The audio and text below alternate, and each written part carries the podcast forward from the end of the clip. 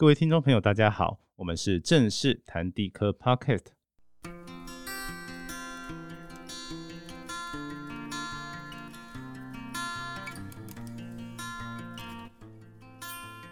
今天我们的新的节目正式串门子，那为什么我们要换这个系列呢？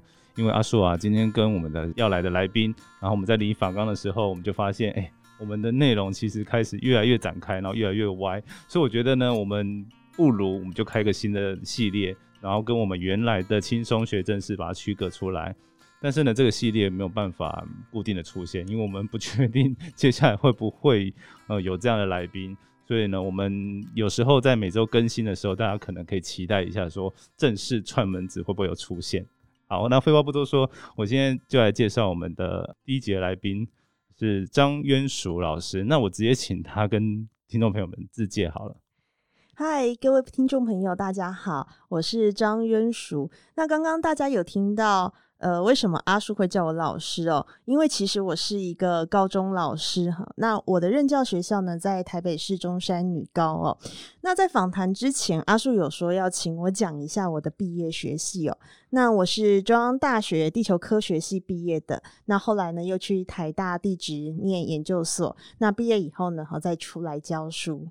好，那其实呃，阿树也好像都没有讲过我自己 念的科系，我也顺便跟大家分享一下，就是我是中正大学地球与环境科学系，然后在大学是到台大海研所。好，那么我首先就因为什么要讲科系，就是因为我们地科系这我出去讲说我的地科系，大家其实也不是那么清楚我们在干嘛，然后我可能会会跟大家介绍说啊，我现在在做正事，在做地震，然后哦研究地震的。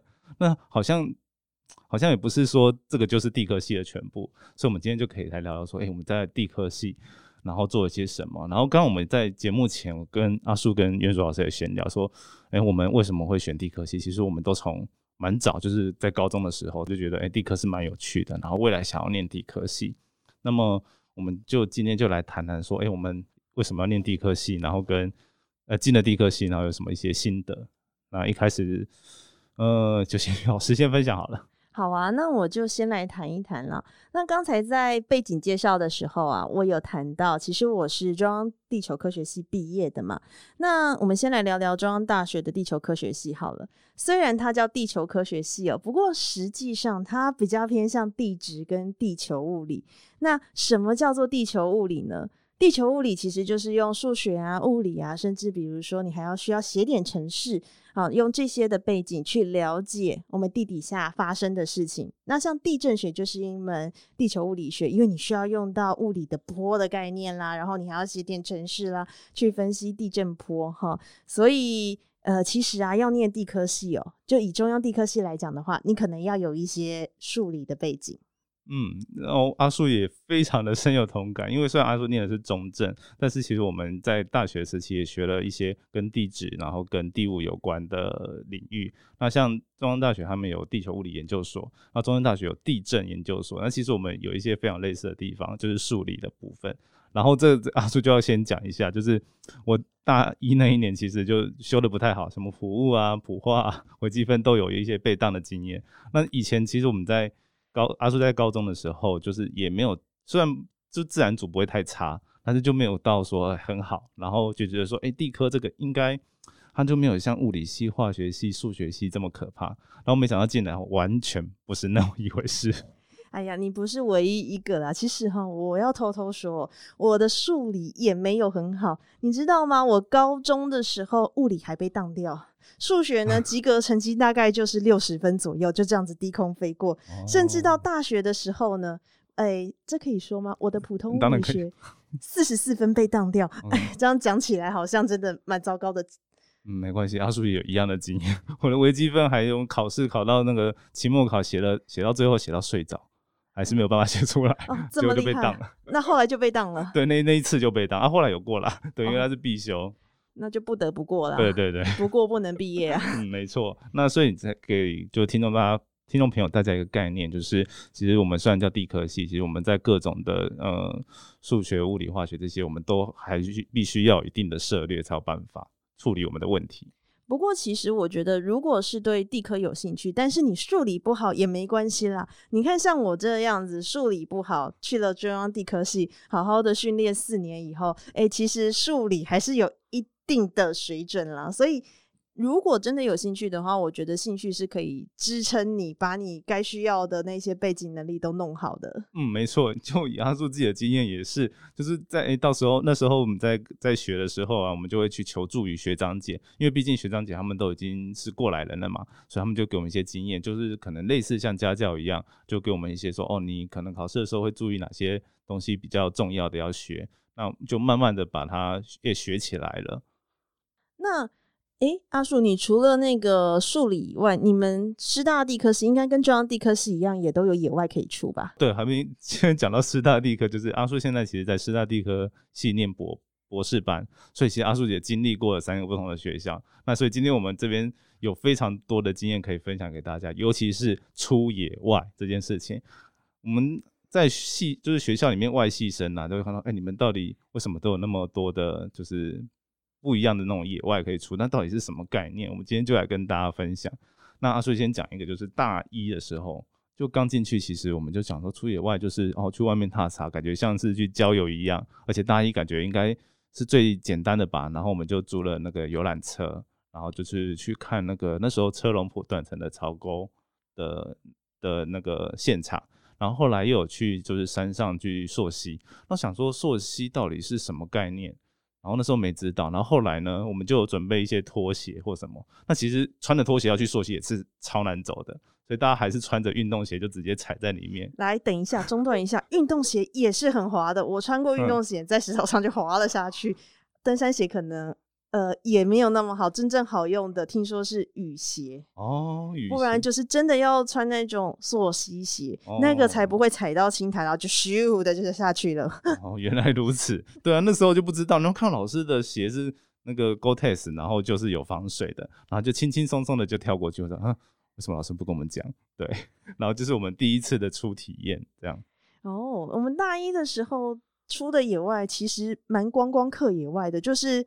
上车睡觉，哎，下车没有尿尿了，下车要上课，了哈上完课再去上个厕所，然后再上车，然后再下车，然后就定点，我们俗称公路野外学，沿着公路看着旁边的岩层，好，然后呢就在那里上课哦。那这个是比较轻松一点的，只是随着我们年纪的增长，你当然要升上大二，要升上大三，要升上大四。哦，那个野外难度，我觉得 是随着你的年纪增长，那跟着野外的难度也增长。然后我们到最后开始修的课，就要去一些没有人走过的路。没没没没有人走过，要怎么走？就是走在荒郊野外的，比如说某个山坡上之类的。像我之前大三的时候修一门课叫野外地质学，嗯，那门课其实蛮扎实的啦，就是扎扎实实的把出野外需要用的一些地质背景知识就教给你。那当然就是透过各种出野外的过程，所以我们平均一个月会出去一次。那其中有一次有个大野外是去南化水库，那那个南化水库是要。去量各种岩层的位态，也就是所谓的走向倾角。然后呢，根据你量测到的岩层位态，然后在野外观察到的一些地质的特征、地质的现象，去画出南化水库附近的地质图。哦，所以其实很糙，因为你必须要走到沿着南化水库，比如说它哪哪边有一些河流，可能会有漏头，就是新鲜的岩层层面，那你就必须要去找那个漏头。你知道，在台湾要找那个漏头，新鲜的岩层漏头。真的是一件很难的事情，嗯，因为台湾位在亚热 带，风化作用很强，雨常常下，然后地表又一大堆泥巴，啊，我们要找的那种岩层露头是什么？很新鲜的，比如说刚崩塌下来的，好那个一大片的岩层，嗯，我们要去看那个岩层，才比较容易找到它的位态，那量的才比较正确嘛，所以我们都要去钻一些奇奇怪怪的小路啦，嗯嗯，溪谷啦，好，也不能说是小路啊，就是。呃，山径我知道，就阿叔这边，再补充一下说明，就是我们大家常常在路边、公路旁边，就是山路，你想说山路已经很荒凉了，然后那个山壁应该就是地质学家会去看的东西。哦不，那就完全都已经是风化烂掉的东西，所以其实看不到什么，所以我们就要往更里面，就是呃所谓的可能比产业道路在更小的的地方，大概是这概念吧。没错。然后有嗯时候需要的时候，你可能还要拿那个柴刀，有没有？嗯，就砍那个草。对，要砍草，要把草砍掉，你要去找那个漏头哈。OK。所以其实蛮艰辛的、那嗯那一次去野外的时候，有一次就是有一天印象蛮深刻的，因为我们是三个人一组，嗯。然后呢，我那一组就我一个女生，然后另外两个男同学，刚好那一天我们的老师就跟着我们一起走。嗯那走一走呢，哈，就走到一个很陡的山坡，它的那个坡度，我那时我现在已经有点忘记了，可能大概至少三四十度，嗯。而且看起来就是岩穴一直掉的地方。嗯嗯，那可是旁边就是河，啊河的旁边就是山坡，你完全没有平路可以走，嗯。那怎么办？只好硬着头皮过去。那这一段路等一下我们过去，就走啊，硬着头皮过去啊，四肢手脚并对手脚并用，对四肢并用，然后就用爬的扒在上面。嗯嗯那可是那个真的很滑，因为它都是石头碎屑，嗯嗯嗯，所以呢，一不小心，我们一个同学就掉到河水里面去了，啊？就掉下去了，掉下去，对，他就掉到河里面去了。还好那个时候啊，河流的水不深，大概只嗯到他脖子吧。哎、其实这样也蛮深的，脖子很 深，对而且如果这个刚掉下去，应该会对对对对会吓到。啊然后呢，我们剩下的人，因为他是第一个，他先掉下去了，旁边的嗯人走到那个地方，我们后面的人走到那个地方也很滑，哦，然后我就滑下去了，啊但是还好，嗯就是我们的老师救了我。哎、就刚好就是在滑下去的时候，他拉住了我，我就刚好就是脚就是在那个河面上，有没有？啊，然后就最后十分惊险的就四肢并用的爬过去。那掉在河里的那位同学还好，他也会游泳啦，反正就是往前游一小段，然后就一起上岸。那这一次真的是非常狼狈哦。真的是非常难忘的经验。阿树在过去在大学有出过像这样的比较大以外，就有一个印象是去走，忘记是东浦那边往山上走一个八通关古道之类的，反正它哦也是旁边就是很多板岩的碎块。哼那、你知道板岩就是你刚像你刚刚讲的，就是斜斜的，它就滑很滑嘛，然后大家就还是要这样走过去，但是听起来感觉都都很可怕。那后来呢，我现在在念那个师大地科系，那我们老师呢，如果有上到野外课，他第一堂就会教学生说，这课，呃，如果你在野外有受伤，你就是被挡掉。意思就是说，你自自己的 安全比这堂课本身其实是更重要。老师都会这样子开始叮嘱大家。对呀、有啊，我觉得其实好玩归好玩呐、因为你可以嗯去享受大自然，去一些其他人没有走过的路，你可能会觉得很刺激。那嗯如果你又是一个富有冒险泛滥精神的 同学的话，你大概觉得哇，出野外根本就是呃，怎么讲，人生非常好玩的一个经验。但是其实野外也真的是蛮危险的啦，你可能比如说小则不小心跌倒、擦伤、被草割到，嗯嗯那大则可能就是出野外出一出，然后就遇到什么样的危险，遇到什么危险？还有什么危险？刚刚讲那个还不够危险还不够危险呢、你还要再听更危险的吗？再听一个好了，再听一个好 了，好那我就只好举，就是目前为止我。遇到最危险的，还上过社会新闻头啊条的。哎、这个够厉害了吧？出野外出到上社会新闻头条，这这样好像要自豪吗？哎、自豪吗？呃，人生也难得这一次，好还好我大家都平安归来了，可以自豪一下平。安的可以自豪了。对对，平安的自豪一下。那其实那一件事情就发生在几年前了哈，嗯就是我在台大地质念书的时候，哎，那时候哎不对耶，我那时候已经毕业了，嗯是刚毕业，已经在任教的时候被找回去当助教的时候。哦那那时候地质系现在也是了，就是他们暑假固定会出一些野外，嗯那那个野外通常会挑几个比较特别的地点。那嗯像我带助教的野外，就是去做变质岩呃变质岩的考察。那那个变质岩的考察是去台八线，也就是现在的中横公路沿嗯线，对，嗯嗯就去做一些地质调查。那其中一天的一个点就是在泰鲁阁的老西西。诶，不知道阿树知不知道老西西在哪里？老西溪，你刚刚讲在泰鲁阁，它已经快要到花莲那边了吗？诶，其实它是在泰鲁阁一个景点那个地方，叫青哦蛙石，你有听过吗？啊，青蛙石、慈母桥那一对对对对对，哦对还没到慈母桥，就是嗯青蛙青蛙石那其实我不知道听众有没有去过泰鲁阁玩哦、嗯就是其实泰鲁阁在青蛙石那个地方，它是一条小溪，会嗯流到利乌溪，嗯嗯，就刚嗯好是那个交界点。那青蛙石那个位置其实也是追鹿古道的一个路口。嗯对，那进去的话，你必须要申请入山证，跟泰管处申哦请入山证。那我们当时为了要出野外，啊，就是去那个地方。那青蛙石旁边那条支流其实就叫做老西溪。嗯嗯，那我们那一天的行程就是从青蛙石，也就是追鹿古道的路口出发，然后要往上走去看沿路的那一些地质的特征、地质的现象。那那个时候啊，就是走一走，走一走，好了，反正就大家就边玩边走，边看边走嘛。出野外就轻松来嘛，啊，但就是享受大自然，同时也学一点东西嘛。那大概到近中午的时候，我们大概已经走了一两公里了，嗯，差不多。哦，这是日行公里在算的。可是其实还好啦，就是慢慢走，因为还有上课嘛，所以你不会一直走一直走啊，所以你可能就停下来，然后。老师在前面上课，就教你看一些石头啊，一些构造这样，所以其实大家走的速度不快，因此其实也不要走的很深入，就大概在中间的地方了哈。那这时候呢，突然好，因为我们那个时候就分了三批人嘛，好，当然是最前面的一批，然后在我是第二批，嗯，我是第二批的头，然后再就是第三批，第三批绝大部分都是学生，那第一批就是老师跟助教，还有几个冲的比较快的学生嘛，然后就看到奇怪了。前面第一批的老师怎么以一个 极其奇怪的手组舞蹈的姿势在那里跳来跳去冲下来？那你要知道，其实老西西它是一个有非常非常多大石头的地方哈，那个大石头比你一个人还要高，甚至可能有一层楼高哈，这么高的石头，所以理论上你不会在那里手舞足蹈在那边跳舞。对，因为很难走，光走就很难。对，你还在那边跳，那跳一跳可能不小心就滚下去了，这很危险。嗯，然后呢，跳一跳我就看到奇怪，老师跟几个助教在跳一跳，然后就冲了下来。那这时候距离已经够近了，我就开始听到，就已经听到一点声音了，就有点那嗯的声音。然后老师在那里大叫说：“有虎头蜂，快撤！”是的，我们这一团遇到了整群的虎头蜂袭击，然后就一堆虎头蜂倾巢而出哦。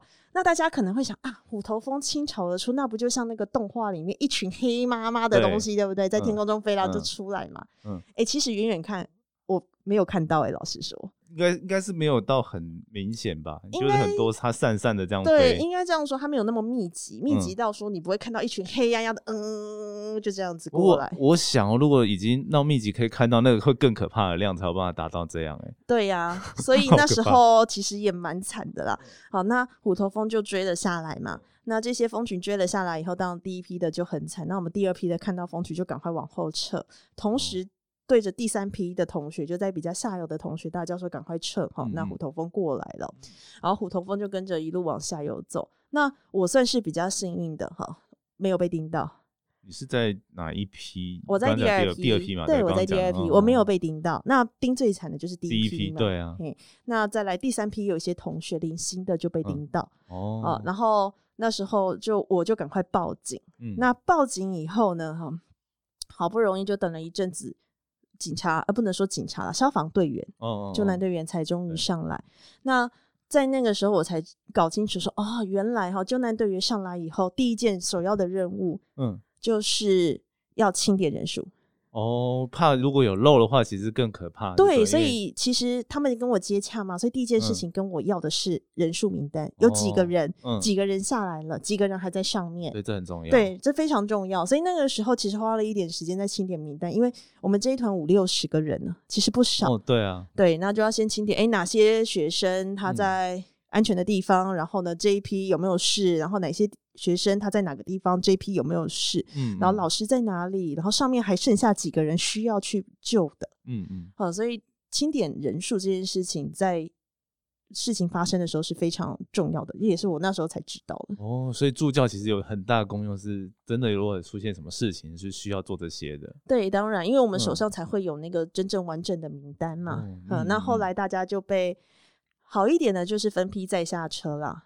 那差一点的，我们有一个受伤最严重的助教，他就有骨折了，粉碎性骨折的现象，好像还有休克，所以后来连直升机都来了。我靠，直升机出来？对，连直升机都飞进溪谷去救人了哈。那那个时候呢，连记者媒体也都来了。所以我不是说为什么上社会版新闻？对啊，而且我觉得这种东西上去一定会有人骂。哎，为什么你要带人家去那么危险的地方？对呀，就很害怕这种东西。对啊，可是这个真的是意外，为什么呢？因为我们事后啊，就去想说，哎，到底为什么会有虎头蜂从溪谷冲出来？对，那其实我们。在印象中，一般人印象中，虎头蜂它应该都是结巢在树上，对，或者是屋顶上，嗯，一大个。然后你冲出来的时候，应该就是你可能比较接近树啊，或者是屋顶啊，会侵扰到它们的地方。为什么在完全没有树的河谷中间会有一大群虎头蜂冲出来呢？为什么？这个又有一个小故事可以讲。真的，我们那天发生事情的时候是中午，第二天一大早清晨天还没亮，嗯，当地的原住民就上去找虎头蜂窝啊？为什么？对啊，他们拿来泡酒啊。哦，是是因为知道了这个，知道了这件事情，确认河谷里面应该要有有虎头蜂嗯窝，嗯嗯，所以他们就去把整个蜂窝给拆了，拆回去泡酒。哦，然后后来，因为我们有些东西遗落在河里面嘛，溪谷里面嘛，嗯所以后来有听说，哎，就是原住民他们去把虎头蜂窝拆了以后，有顺便帮我们解一些东西回来，那我们嗯就要去找他们拿，嗯才知道说，哦，原来他们那时候找到那个虎头蜂窝、嗯是在河中间的大石头上面。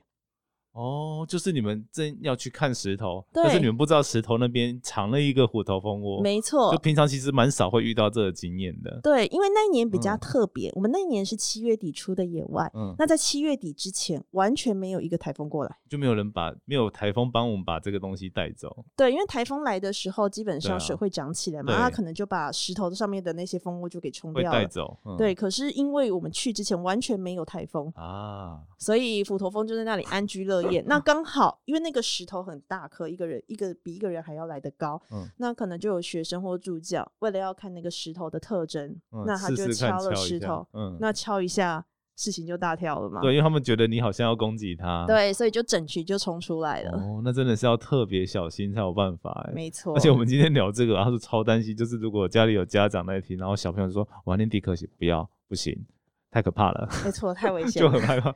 不过真的也是说，其实我们真的在做的时候，有时候也会去，譬如说我们出去会考虑风险。那刚刚讲的那个情况，其实是非常特殊的情况。没错，所以之后听说地质系去变质岩的野外，就再也不去那条溪了。哦，就避免了这个路线，因为反正说这个说不定以后还是会有嘛，我们总是要趋吉避凶一下。没错既然都学地科了，对呀、对啊。然后另外我也阿叔也可以补充一下，就是说我们其实平常在出了出去野所谓的野外，不管是做研究或者是上课，那老师呢就会根据过往的经验去判断说这边是不是安全的。那越就是稍微可以过去，我们才会去，也不会说是真的就凭空就去一个很可怕的地方。通常啦，会凭空去比较难去的地方，都会是老师在做研究的时候，那又是另外一回事。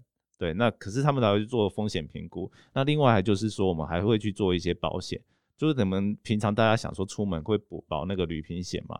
其实旅平险在对于我们这种去山里面出野外都没办法用，我们可能就要保到像登山险，就是风险比较高的级别，才有办法去保护到。但这这这些我们都会在地科系的的里面都会做一些考量去做。那讲完了这么可怕的，我们可以讲一点 轻松的野外给大家听。就是其实如果你没有念地科系，像在台大有开那个地调导论，就是外系生都可以来修的，或者是好像只有台大比较多。那或者是好像有生多盖，就是森林多样哦性，概论，对，那个是森林系开的对森林系，然后嗯他们就是，如果你们以后有机会念到台大，不一定是地科系、地质系，哦或者是森林系的同，就是同学们，其实也可以来接触一下。那这样的路线其实是没有那么可怕的，而且同时还有被戏称为恋爱巴士的，哦，对，因为大家你知道，大学生反正就三五好友出去玩嘛，那很嗯有可能就有人在那里找到未来的另一半。对啊，好像我有认识的助教，嗯嗯他的现在的老婆就是当时在那个地调导论认识的。根本是养成计划你不要这。样讲了。好了，那我我讲一个诶。恋爱巴士的负面例子好了，也不能说负面啦。那一次真的也是蛮惨的，嗯是呃，我担任森多盖天文助教的时候嗯啊，那森多盖他是小班教学嘛，一次嗯就是哎，我忘记是一台还是两台中巴了，中好不重要，反正几十个人而已，对，几十个人，好像二几十个人很少哈，好像二十个吧，是不是？好好几个人，反正几十个人不重要哈。那重要的是呢，在那一次的梯次里面，所有的学生都是男生，只有六个女生。好少哦。更惨的是，五个女生是跟男朋友一起来的。我靠，那剩下一个女生怎么办呢？总不可能叫她跟那群男生走在一起嘛。对啊，所以她就跟着那五个女生一起走。嗯，好、嗯那一次真的是很惨，不能叫做恋爱巴士了啦。哇塞，那剩下的人 剩下的男生只好三五好友成群，对不对？可能满怀希望要来，结果，对啊，哎，这已经不是电灯泡等级了。这个是 很可怜的自己成团的等级了。呃在地调导论好像也是有类似的情况，但是大概我们我看到都还蛮平均，我还没有遇到过极端的。那一次是真的比较特别了，因为我也其实也带过蛮多次森多盖的天文助教的野外，就只有那一次遇到这么夸张的情况，真的是为那些男同学举一把辛酸泪。对啊，不过阿辉也也借此突然想到说，其实，在地调导论也有遇过，就是呃校花等级的女生，然后她旁边就会有很多的。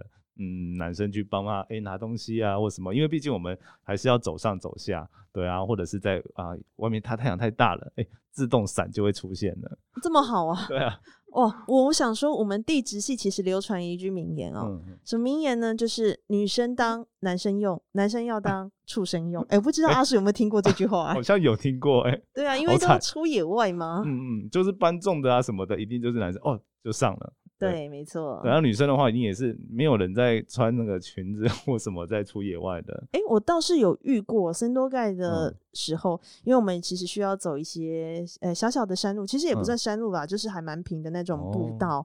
我遇过有女生学生哦，穿着短裙、高跟鞋来走，我当下也真的是蛮佩服她的。这样走脚不会痛吗？好厉害！哇塞，今天我们现在已经聊了二十几分钟，然后完全大概一半都是在聊。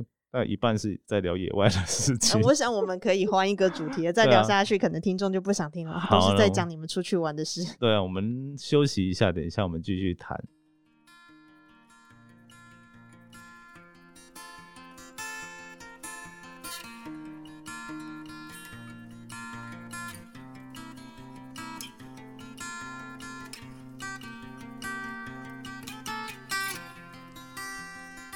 好，今天我们虽然是要讲个正式串门子，但是呢，我们还是要讲一点点正式，就是地震的知识。而且刚好今天我们要请到的是高中老师嘛，那我阿叔就很想知道说，学生到底在高中的时候学有一些迷思，譬如说我们一直以为说，哎，震度跟规模大家会分不清楚，然后后来阿叔听到了一些回馈说，哦，其实也还好。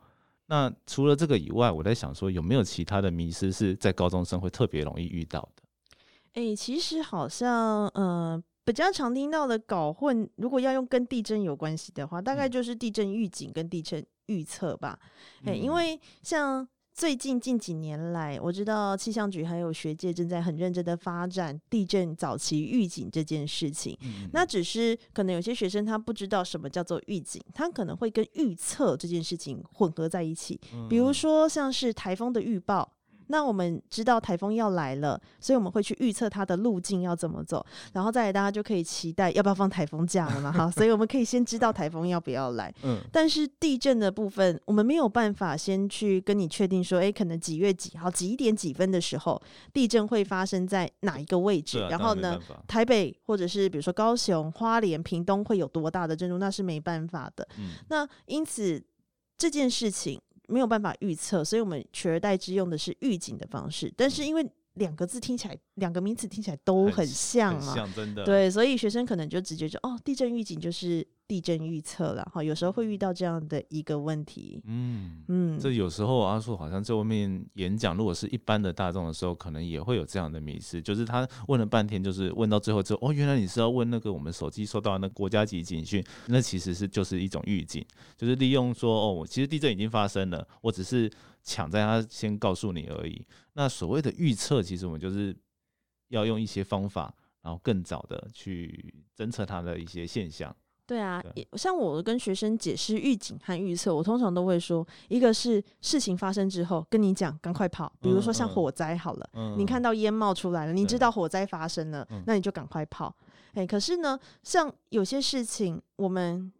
先知道它发已经发生的这件事情，我们先跟你讲说，哎，赶快跑，这个叫做预警。嗯，但是还没有发生之前，我先预测说，哎，它会来的。可是你没有办法去预测说，哎，火灾几点几分会发生在什么地方嘛？概念嘛？对呀，所以预测跟预警还是不太一样的。刚讲到那个预警嘛，就是我们像阿叔就会联想到是逃生。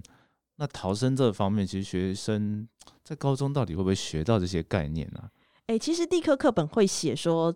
地震发生的时候啊，你该怎么样保护好你自己？然后像我们学校中山女高嘛，其实在做那个演练的时候也很确实。那像我们在九月的时候，除了像九月二十一号我们定定的，就是全台湾都一样嘛。对，国家防灾日，所以那一天的九点二十一分，就是是九月二十一号吗？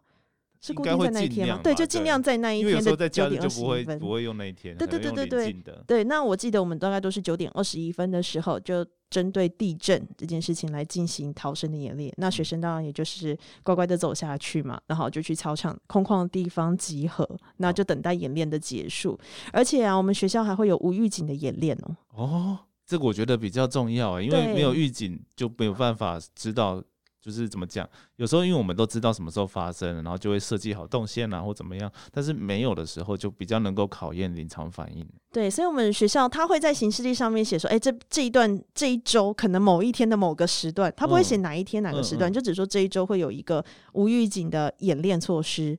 啊，然后就让学生可以在稍微没有防备的情况下，那做地震预警，哎，地震的演练啦，逃生演练。哎、我觉得这样还蛮不错的、欸。对呀、可是学生其实都嘻嘻哈哈的啦，说对，实在，就下去操场，然后 聊天啊什么的，或者躲在桌下的时候就已经在那边嘿嘿这样子。没错。所以看到这个，我其实上课我都会很认真的在上防灾这一块，因为嗯在地科课本里面，其实防灾大部分着重要么就是天然灾害的台风，嗯嗯嗯，那在旧课纲里面可能还有山崩、土石流、水灾。对，那另外一个就是新旧课纲都有的地震灾害的部分。嗯以前的旧课纲，它顶多就防灾，可能几句话或几段话就带过了。嗯嗯但是现在就稍微篇幅大了一点，然后也介绍了预警这件事情，嘿，然后还教你说，哎，遇到地震的时候你该怎么做。哦，嗯那譬如说什么课本上大概都会写哪些方向？课本大概就是你个人遇到地震的时候啊，嗯那你要怎么样做？比如说趴下、掩护掩护，对，稳住，稳住，对对对，就是嗯这个，大概大概版呃不同版本的教科书里面大概都会有吧。那可能呃有些老师可能因为课程的呃赶课的缘故，他就这一部分琢磨不较少我知道你。不敢讲，就是讲白了就是不会考，哎、不要这样子啊！不会考防灾，因为这很难考，因为它就是一种，就是我觉得就很像那种生活伦理或者那种对，就是道德的东西，就是你好像就都知道该怎么做，但只是有时候是选择的问题，或者是对啊遇到的情境有没有做的差别而已。对呀、那像我的话，虽然说好啦，讲白一点，真的是可能考的几率不太高，也不能嗯。说不会考，搞不好就有教授听到我们这一段对话以后，好，明年学测来出一下好了，好，可能考的几率没那么高啦，嗯。但是我觉得，就是就我。过去曾经经历这些大大小小的事情来讲的话，我会觉得防灾这一块真的很重要。所以上到我课的班级，我大概都会花大概半节到一节课的时间，好好跟他们讲地震防灾这件事情。因为我常常就跟他们说，你想想看，台风可以预测吗？你知道什么时候要放台风假？你那时候会出门吗？不会。嗯，你下大雷雨的时候，好，你可能在山上玩，你可能也知道啊，下大雨了，赶快要走，那避免嗯山洪爆发。你也知道，对，那但是火山，好了，举例来讲，火山什么时候爆发？哎，其实我们也大概可以知道。现在的技术有啊，对，对啊但嗯地震呢？真的说说来就来啊，真真的是这样。对啊，而且台湾又是在板块边界，常常有地震。像前哎，昨天是不是早上九点还是嗯前天？我记得早上九点有嗯一个小地震，那整个北部区域的震度大概两级，我不知道阿嗯叔有没有感觉到？好像有抖一下，对，对，你看我们的随时随地都有地震，什么时候大地震不知道，嗯，那只有地震是没有办法预测的。那你是不是应该要针对这件事情好好的保护好自己，建立一些防灾的知识？没错，那尤其我有一个，也不能说是我自己的深刻体验呐、学生的深刻体验，但是听了也是蛮感慨的。嗯就是数年前，二零一六年吧，那时候不是二月有个台南大地震吗对？维冠金龙大楼倒嗯掉嘛，那也很嗯严重。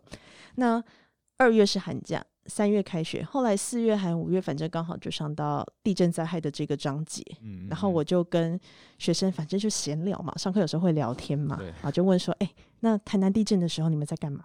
就有个学生举手了，老师，我那时候在台南。啊对，他在台南，说哈嗯，在台南，你怎么会在台南？就我们回南部老家，顺便去台南玩呢、哦，然后我就说，哎、那台南地震的时候你在干嘛？他说他那时候住在饭店，然后嘞，在饭店地震摇的时候，我就在那里啊，躺在床上尖叫，我说哈，地震震度这么大，摇到六级七级，你在那里躺着尖叫，嗯然后我说你没有躲吗？有啊，摇完以后我就赶快滚到床上躲起来了 是。要怎样？那时候已经过了嘛，对，已经摇完了，然后再来就是里面的饭店服务人员就敲门嘛，就请他们赶快去逃生避难，他才嗯出来。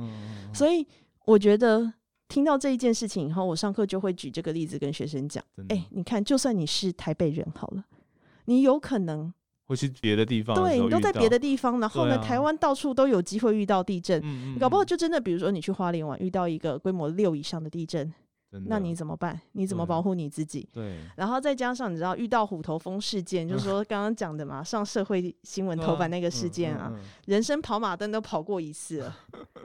哦，所以我会觉得哈，学习诚可贵，生命价更高。好，对你还是好好学习防灾知识好了。所以地科的东西，这个东西其实比那些其他都还要更重，也不是说更重要，就是它可以拯救你的性命嘛，所以它非常非常的重要。我常常也是上课跟学生讲，就上过我的课的嗯班级，大家都有听过。我说，好啦，现实一点，学测会考，地科没有问题，你就反正念，念完以后，你就算以后不念地科系，你所有地科知识都忘掉没关系。但是，请你一定要记得，我今天跟你上的这一堂防灾的课程，地震防灾的课程。嗯，所以这一件事情你好好学，你记在心里，未来是有机会让你运用这些防灾的基本知识，让你趋吉避凶的。完了，我有被打动到，哦，真的吗？真的，我有，我有。你这样讲，我我我也有了，我不知道学生会不会有，但我有。我也不知道了，那看他们。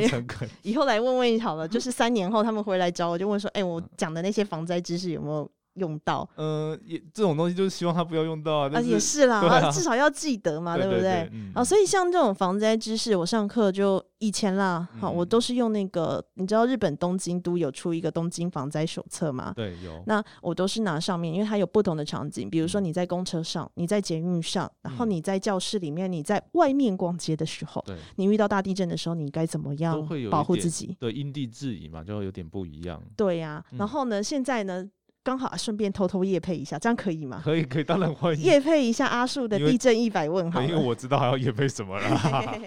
夜配一下大阿树的地震一百问。我嗯今天在录音之前，我还跟阿树讲说，哎、你那个有没有那个图档可以给我？因为它里面有讲专门讲一个地震防灾的知识。嗯然后呢，有各种不同的状况，他都帮你设嗯想好了。哎、对比如说你在教室里啦，然后呢，可能你在山上啦，遇到地震的时候，石头滚下来怎么办啊之类的哈。他都有帮你设想好了，所以我之后应该就是会也会拿一些地震一百问的防灾教材，就拿来上课跟同学哦分享，就大概花个半节课、一节课的时间，呃，就希望他们就是可以知道，除了最基本的趴下稳住掩护以，呃，趴下稳住掩护以后，嗯，你还可以在不同的场景对，做什么样保护自己的动作。我觉得嗯这件事情真的是很重要的。非常的重要。嗯，感谢你呢，帮我再夜配了一次。对，那我们本集最后啊，阿叔突然就临时决定来送一本签名书好了。这么好啊，那对我有份吗？啊，嗯，你等一下，嗯，在下节目以后，对对对对对对对。那实际上，等一下我阿叔就会给大家一个通关密语啊，密语叫做正式串门子。好，再讲一次，正式串门子。到我们的正式哦粉丝专业来私讯我们，然后给这个通关密语就符合我们的抽出的，就是抽出的资格。那我们会抽出一个，然后阿叔就会签好名，然后寄给你。那详情其实我也会放在脸书专业上面跟大家说，那大家就照着上面的规则哦，然后把我们通关密语私信给我们。好，这就是今天的这个跟正式最有关的事情之一。那刚好讲到这边，其实就很感谢，就今天呃袁硕老师跟我们来做分享，但是我们 时间真的是 非常的有限。有限。对啊，那如果真的听众朋友有觉得，嗯、我们以上的那个这一集的正式串门子有兴趣的话，也可以欢迎到我们节目的底下哈评论区留言，或者是上诶 Facebook 搜寻正式那些你想知道的正式，私讯告诉我们哦要。敲碗听其他来宾也好，或者是要听今天我们的叶树老师再来跟我们分享各种故事，来跟我们说也可以。阿叔一定会想办法符合大家的期待。那也让我们呢继续期待说有下一集的正式串门子。那我们今天先暂时就到这边喽。OK，好 OK，好，那拜拜。好，拜拜。